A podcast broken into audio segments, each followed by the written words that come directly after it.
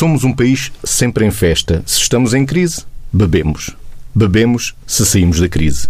O fim da austeridade pode ter aumentado os casos de embriaguez. Quem levanta esta hipótese é Manuel Cardoso, subdiretor-geral do Serviço de Intervenção nos Comportamentos Aditivos e nas Dependências. Manuel Cardoso refere ainda, numa entrevista com o repórter Nuno Guedes, que é empírico, mas parece haver um retomar de esperança pós-crise. O Serviço de Intervenção sobre os Comportamentos Aditivos, que avalia as metas que o país define para esta área, admite que há objetivos que têm falhado. O último estudo que fizeram aponta para que os portugueses com mais de 35 anos, e em particular as mulheres, estão a beber mais álcool e a ficar mais vezes embriagados. O subdiretor, Manuel Cardoso, admite que há uma hipótese forte para esta tendência. Este retomar da esperança pós-crise pode fazer com que todos tenhamos bebido um pouco mais. E, portanto, entrado aquilo que nós dizemos, estamos em regime de festa. E, e, e nós comemoramos a festa normalmente bebendo álcool. Isso pode, é, é empírico, não tenho nenhum estudo que diga isto, mas é o que parece quisermos relacionar com as condições socioeconómicas. Existiu uma aposta em prevenir o abuso de álcool pelos mais novos e aí os números mostram algum sucesso, algo que não se repete nos mais velhos e em grande parte nas mulheres. Em média, os portugueses estão a beber mais álcool. Um aumento das situações de embriaguez na população geral.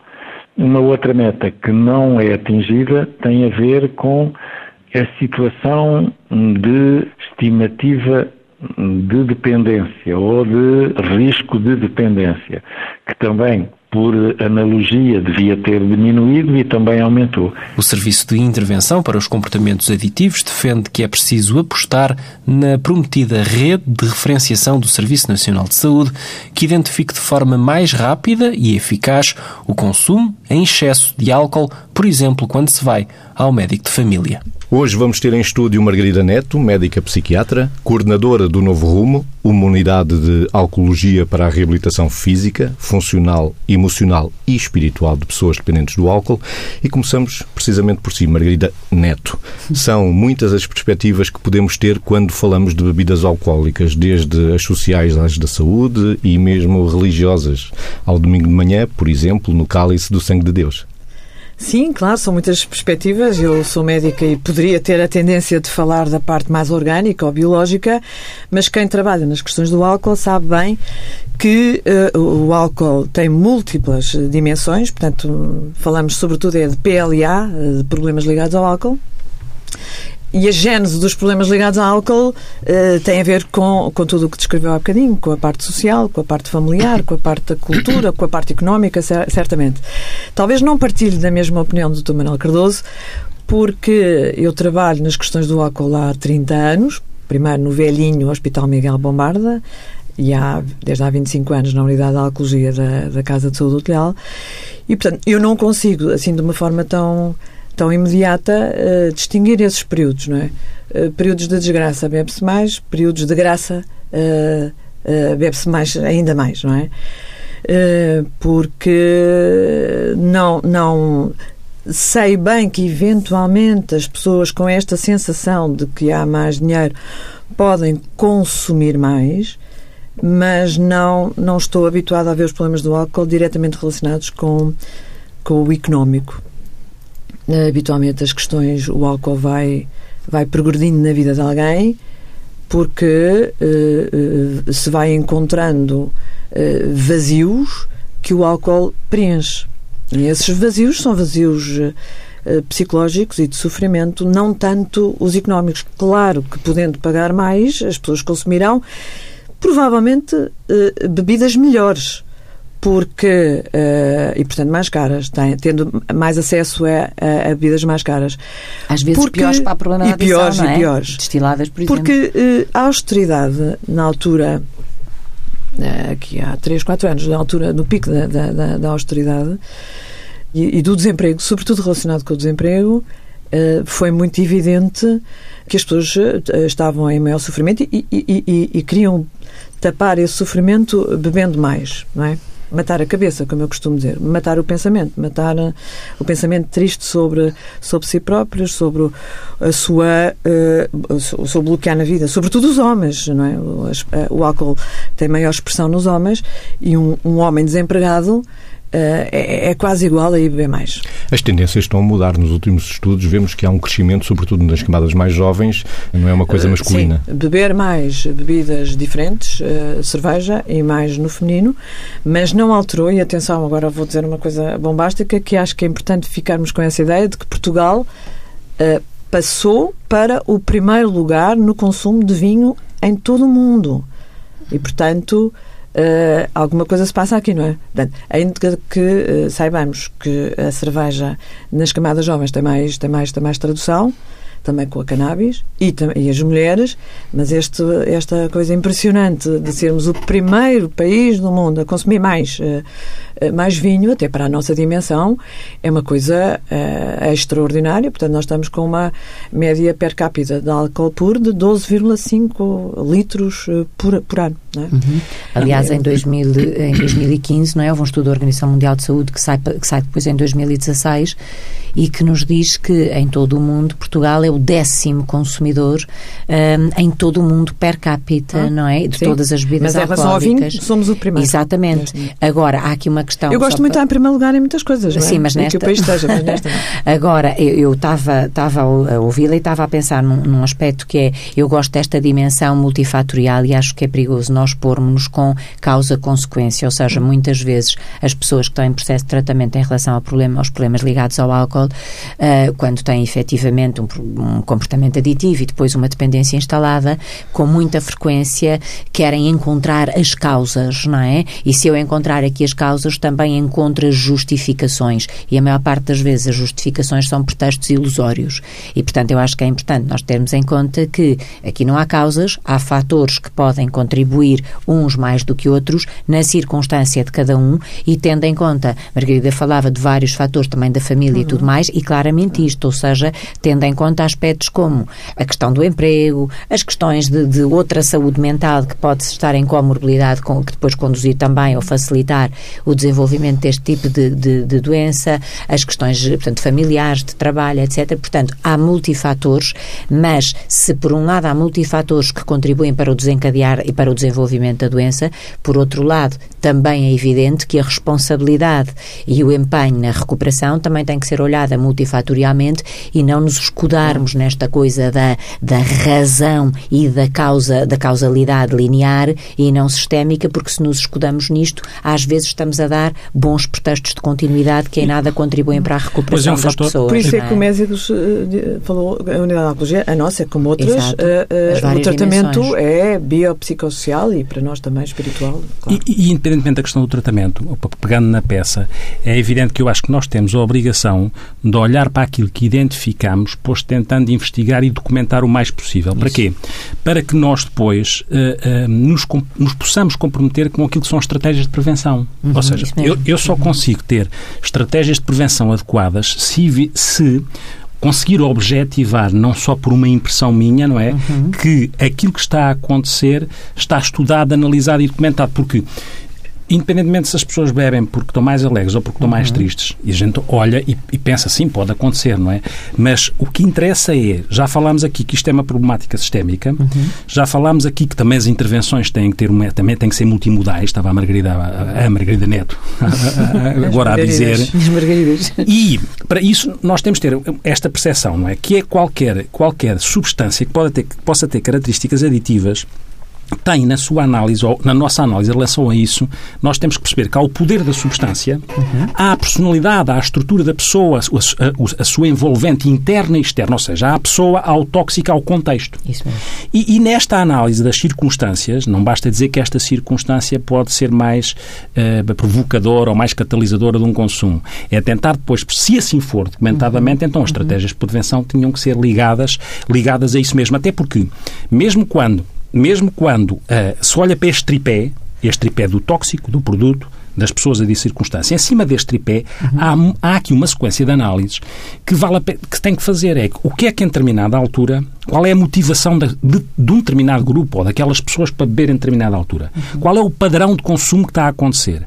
Qual é a quantidade de consumo que está a acontecer? Quais são as circunstâncias, como eu dizia, que estão a levar àquele consumo? O que é que as pessoas estão a tirar daquele consumo. Para que é que naquele momento aquele consumo serve? Preenche o quê? Um vazio, a alegria, uma falta de sentido, preenche aquilo que é um critério de comorbilidade, como dizia a Margarida Cor neste momento, que há muitas situações das nossas áreas que têm comorbilidade com, com, com a questão mesmo. do álcool. E é preciso, muitas, desde as, desde as patologias mais graves às patologias mais comuns. Uhum. Uma pessoa com uma perturbação bipolar, num estado uhum. deprimido ou num estado eufórico, Sim. pode beber de facto por uma razão Exatamente. ou outra. Uma pessoa com uma perturbação de ansiedade ou uma fobia social também. Às tantas bebe porque é uma forma de se inibir, e, uhum. e, e, poder estar e utiliza o álcool como, como, com tudo o que isso representa de risco. vezes começa assim. Com tudo o que representa de risco. E depois ainda há aqui uma sensação que é não e só... depois não se conta aos sim, médicos. Claro, não, não se conta até porque aquilo tem, tem, uma finalidade, tem uma finalidade para a pessoa. Tem, tem aqui um, é, tem, é um intermediário para alcançar algo. Não é? E depois há, há coisas que a gente às vezes... E o que é que as pessoas sentem depois? Quais são os sentimentos pós-consumo? O álcool é um depressor do sistema nervoso central, que é uma coisa que muitas vezes as pessoas não sabem. Porque na cabeça pois, das pessoas parece é? contraditório. As pessoas, as pessoas não. Eu, quando digo a alguém que está a beber demais, uma das primeiras coisas que eu explico é que o álcool é um depressor do sistema nervoso central e explico Sim. o mecanismo. E muitas vezes olho com uma cara de surpresa. Um depressor parece que, parece que é paradoxal naquilo que no imediato as pessoas sentem como, como efeito. Uhum. E depois agora... primeiro sentem o efeito claro. desinibidor. Claro. E prima censura. Claro. A ressaca Sim. é uma coisa depressora. Ou que a ressaca já é um sinal disso. Acham que a ressaca é só uma coisa física, não é? E, e é, não associam. Sim. E depois é verdade que às vezes as nossas classificações têm deméritos, não é? Uhum. Porque às vezes vão em encontro de determinado tipo de pressões e lobbies. Outras vezes também têm méritos. A, a classificação da Associação Psiquiátrica Americana, a DSM-5, neste momento, já não se, já não uhum. se distingue aquela coisa que é abuso ou dependência. É. Faz de outra maneira. É perturbação por uso por da substância. Vai-se é ver o grau de gravidade. É. É se é leve, moderada, grave, é. em função dos critérios que se encontrem. E é capaz de fazer um bocadinho de sentido. É porque nunca é? houve uma linha, um uma fronteira entre o abuso uh, e ali a dependência. É, é, às vezes, e, e, não interessava muito. Nem e, e não sei o que é que vocês acham, Margarida, esquece. A gente, se nós estivermos a dizer que de um lado há a dependência, do outro lado há o abuso, há pessoas que se podem esconder por trás da ideia e aí não tem esse problema. Quando nós sabemos que o primeiro pilar e dirá a Margarida Neto também. O primeiro pilar para chegar a alguém para se tratar na unidade de alcoologia, o primeiro, o primeiro ponto é essa pessoa assume que tem um problema. Esse é, é, é, é, o, é mais difícil. E esse é o mais complicado. Porque, isto, porque as pessoas, a, a sensação de que não têm um problema, claro, ou claro. que se beberem um bocadinho está sob controle. Ah, não, uhum, está sob controle, isso não é um problema. Isto, dirão é, vocês, é o que acontece com muita é, frequência. Eu, eu sim, sim. falar nisso, não é? Porque Margarida Neto.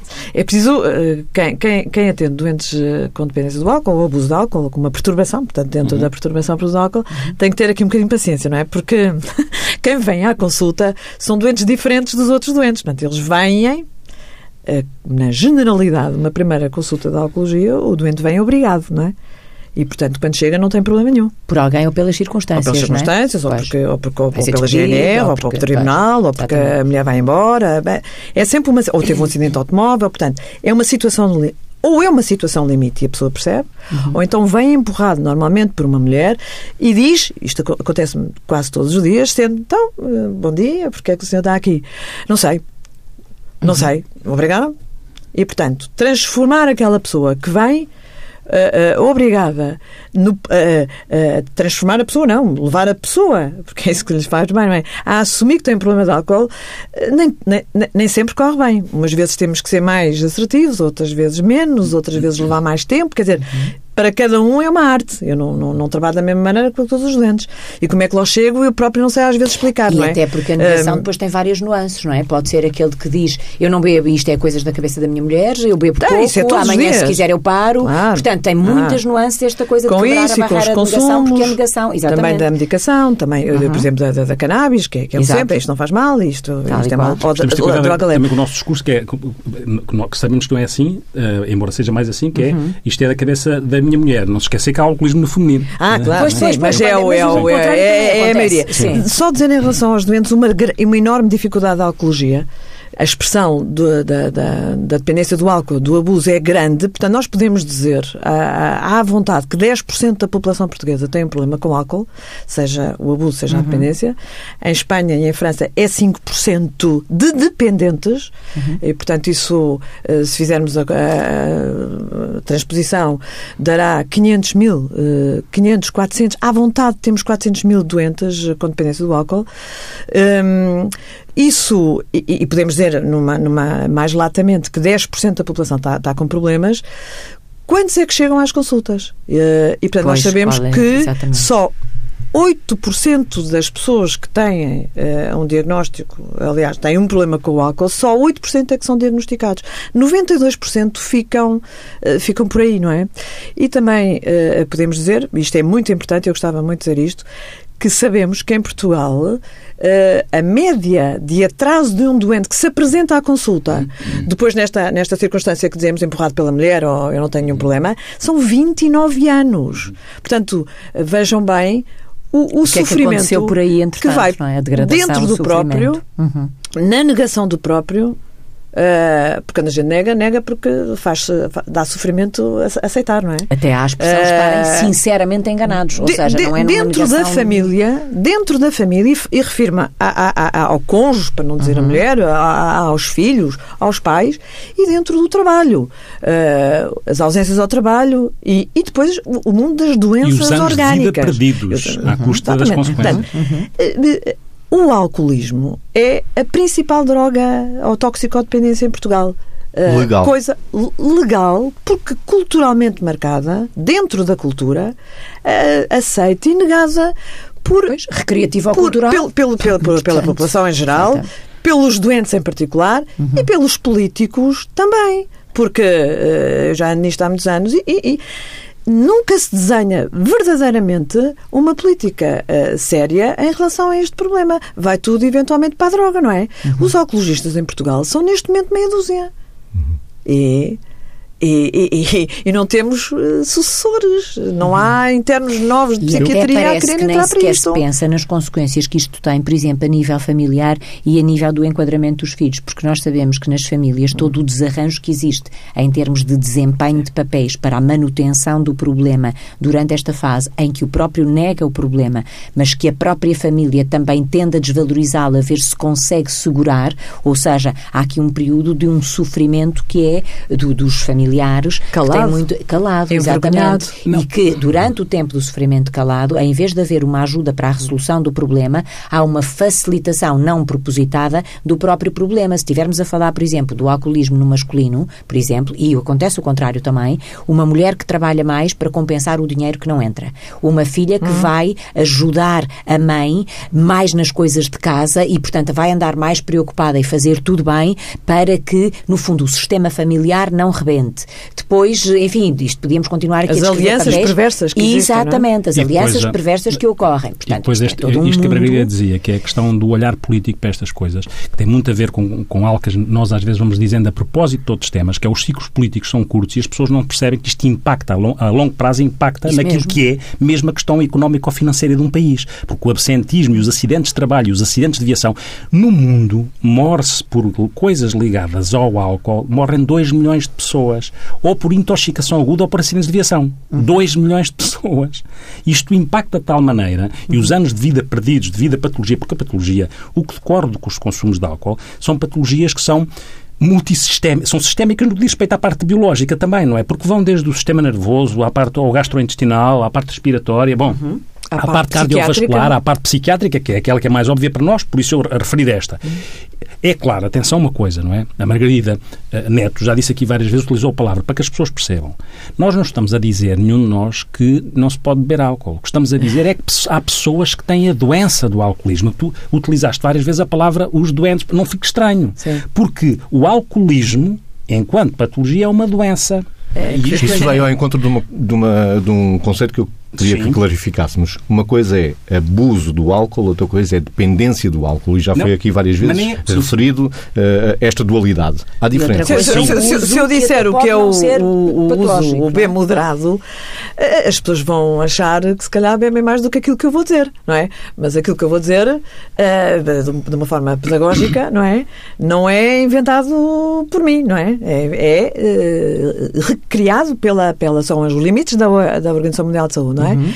E, portanto, são para as mulheres 16 gramas e para- por dia e para os homens 24 gramas. O que é que é isto? Pois, Ah, cada unidade de bebida ah, tem 10 gramas, 10 a 12 gramas de álcool.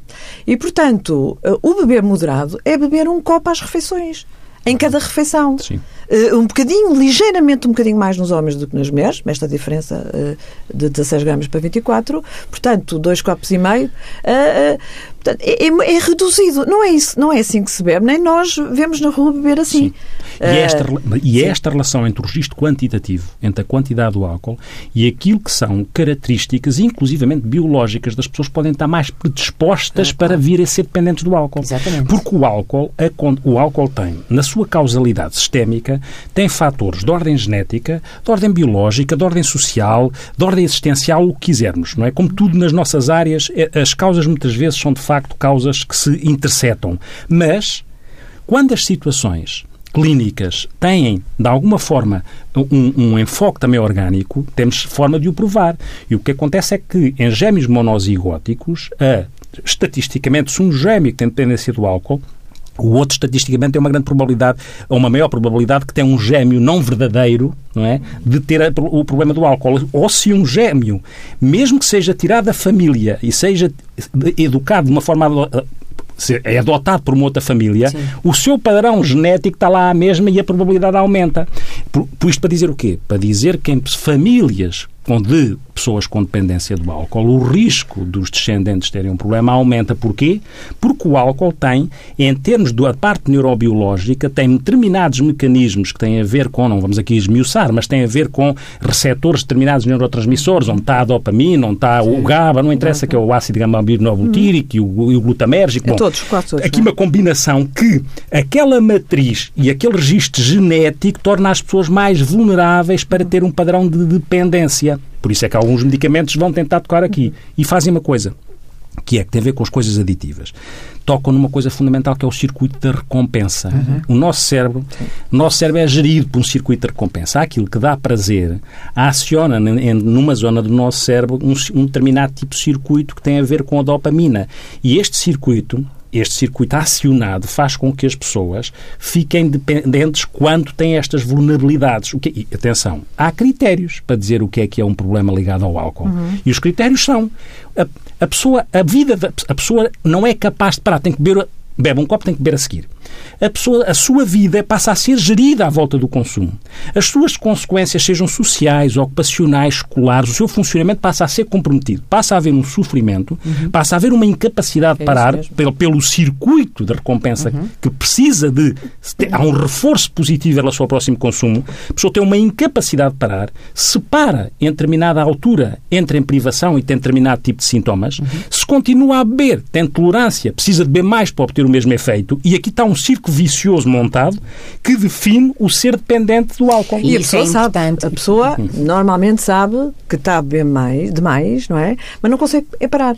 Pois, Porque as e- pessoas- e- e eu não mais. consigo parar, eu não consigo parar. E até podem estar a ver as consequências que- e não que- param apesar das consequências. Uhum. E Depois a mais este tema, entra- os sintomas de privação que você falava, Uhum, se param de repente e, portanto, isto também é perigoso no sentido de, de, enfim, de sensibilizarmos as Sim. pessoas para o facto de que quando têm verdadeiramente um problema e conseguem percebê-lo, é melhor pedirem ajuda do que tomarem iniciativas de paragens súbitas e sozinhos, porque isto pode ser perigoso, não é?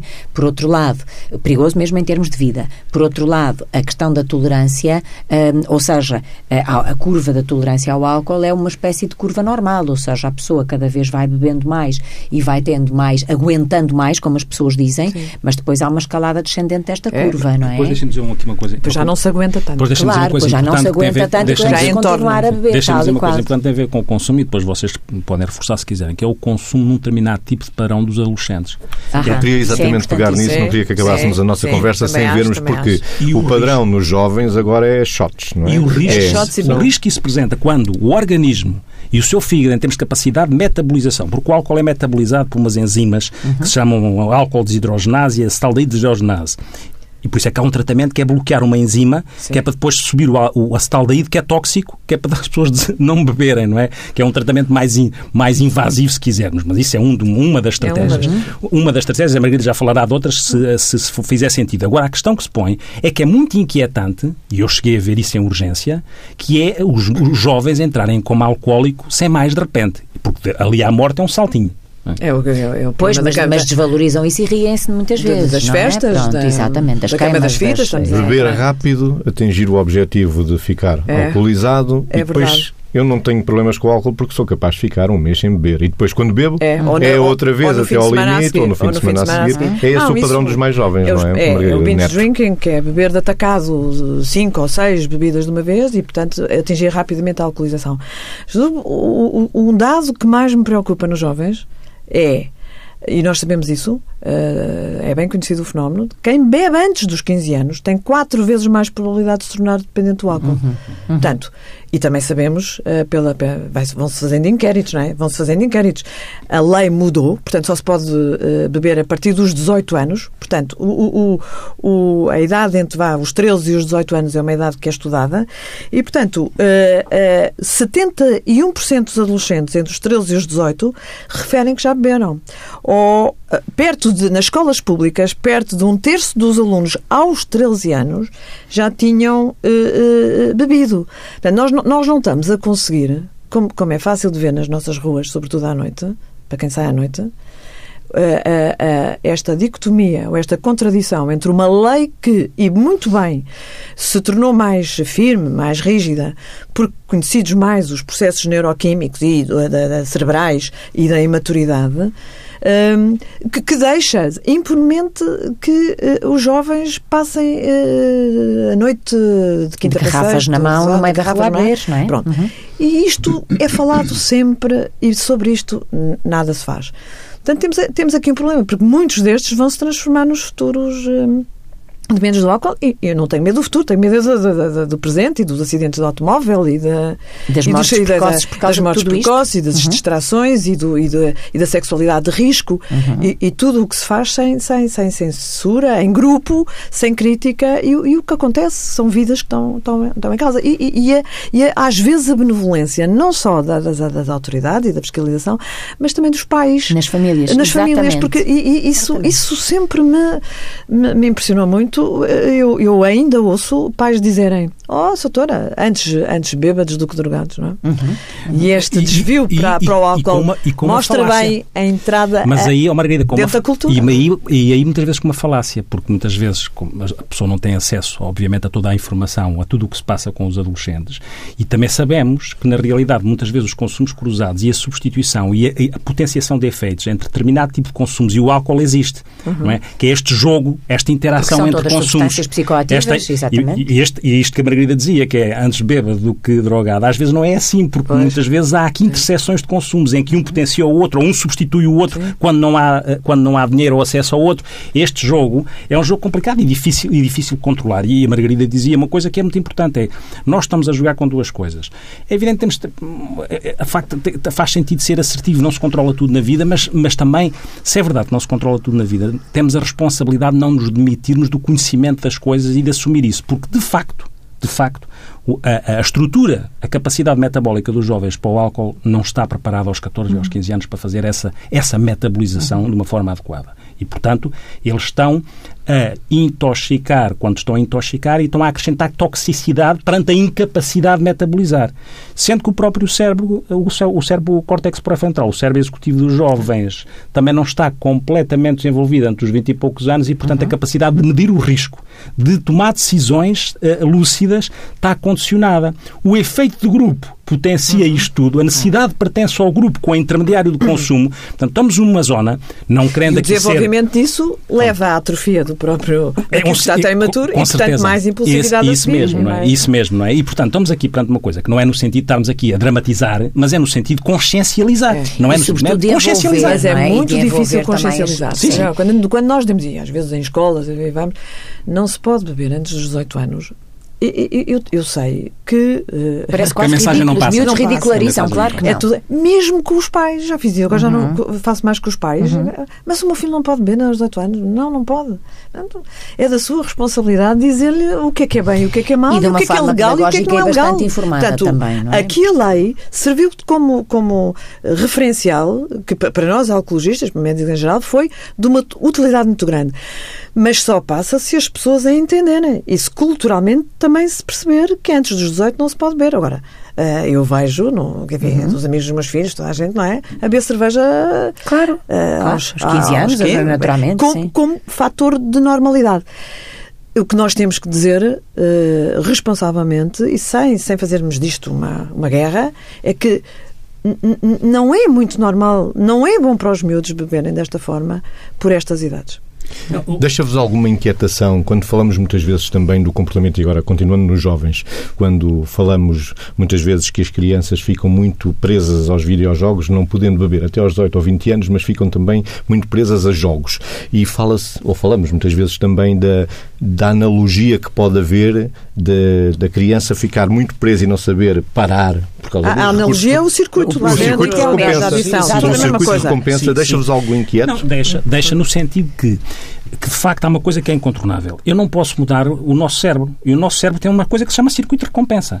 O que eu peço é, no processo educacional, tentar ensinar a, a quem, a, quem, a relação entre quem educa e quem forma e quem é educado mesmo que às vezes não corra bem, e, e, com certeza a vida é assim, mas não posso demitir da responsabilidade de saber como é que as coisas funcionam e como é que o processo de autorregulação e de autodisciplina e de autocontrole que as crianças, uh, no seu processo de desenvolvimento, devem ir adquirindo tanto quanto possível e na medida do possível, esta capacidade de se autorregularem, esta capacidade de adiarem a gratificação, esta capacidade de não terem no imediato aquilo que está acessível, passou a estar a ser socialmente tudo é acessível, ou TASS, tudo agora e sem esforço. Esta ideia do TASS, tudo agora e sem esforço, no processo educacional, tem a depois a jusante, depois a jusante tem este tipo de riscos. E, e sim, assim como faz confusão outra coisa, que é, é evidente que é muito importante que existam as medidas punitivas, mas é menos importante que elas existam desencaixadas das medidas preventivas. Uhum. Ou seja, é fundamental que quem educa na escola, na educação para a saúde e na educação para a saúde mental, tem que haver cada vez mais esta preocupação das... Porque aí é que o cérebro está mais ou menos moldável. É que, claro, depois o efeito grupo condiciona. Mas uh, não faz muito sentido, nós, e, e isto, Portugal aí é curto, é curto como é muitas outras coisas, que é as políticas e as intervenções, as políticas de saúde preventivas, como não têm, lá está, os ciclos políticos, como não têm efeito imediato, Muitas vezes não, o investimento não é aí. Porquê é que há um grande investimento nos consumos das outras drogas? Porque aquilo representa um efeito imediato. As pessoas veem um retorno imediato e aquilo, em termos de visibilidade política e pública, cria e Portugal passa a ser o melhor Fica país. É? Fica bem na. Bom.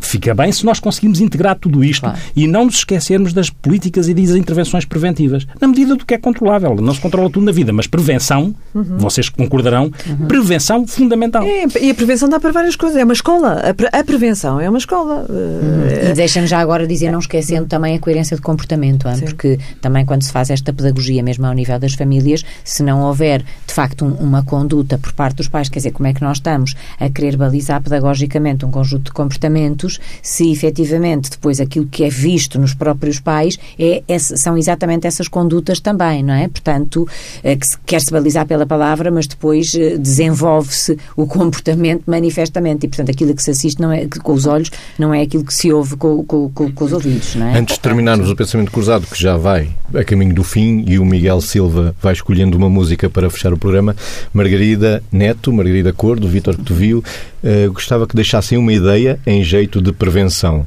Pode ser um slogan, uma frase? Uma, uma frase? Sim. Podia ser uma frase Olha, beber não é viver.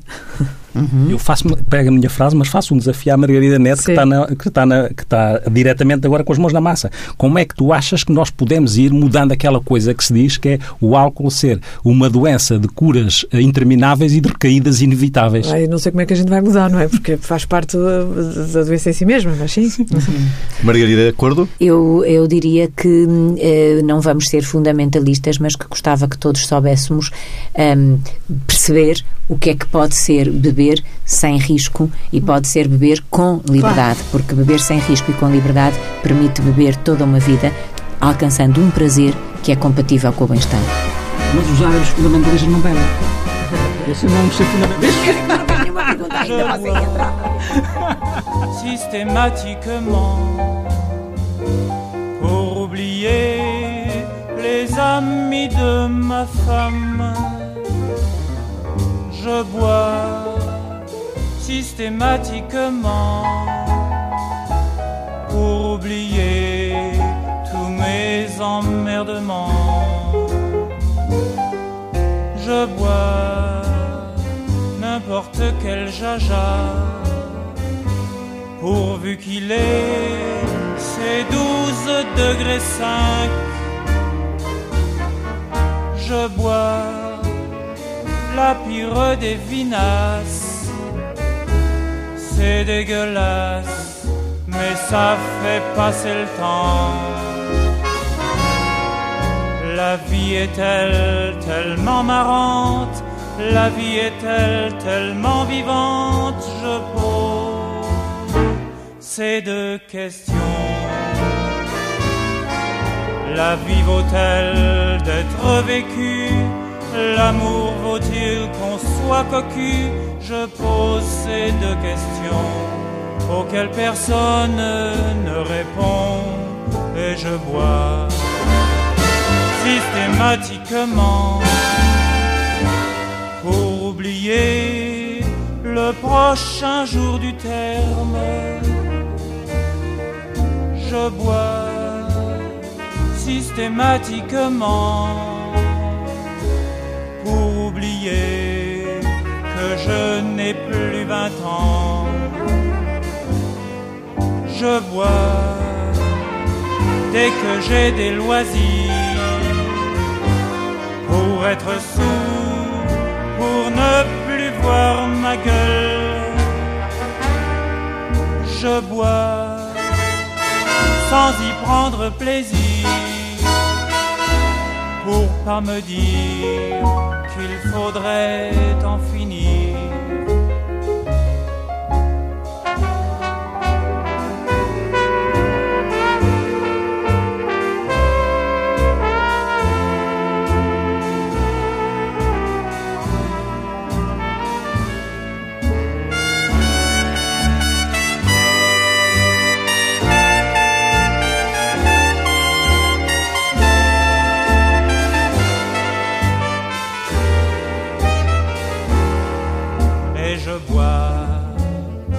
Dès que j'ai des loisirs pour être sourd, pour ne plus voir ma gueule.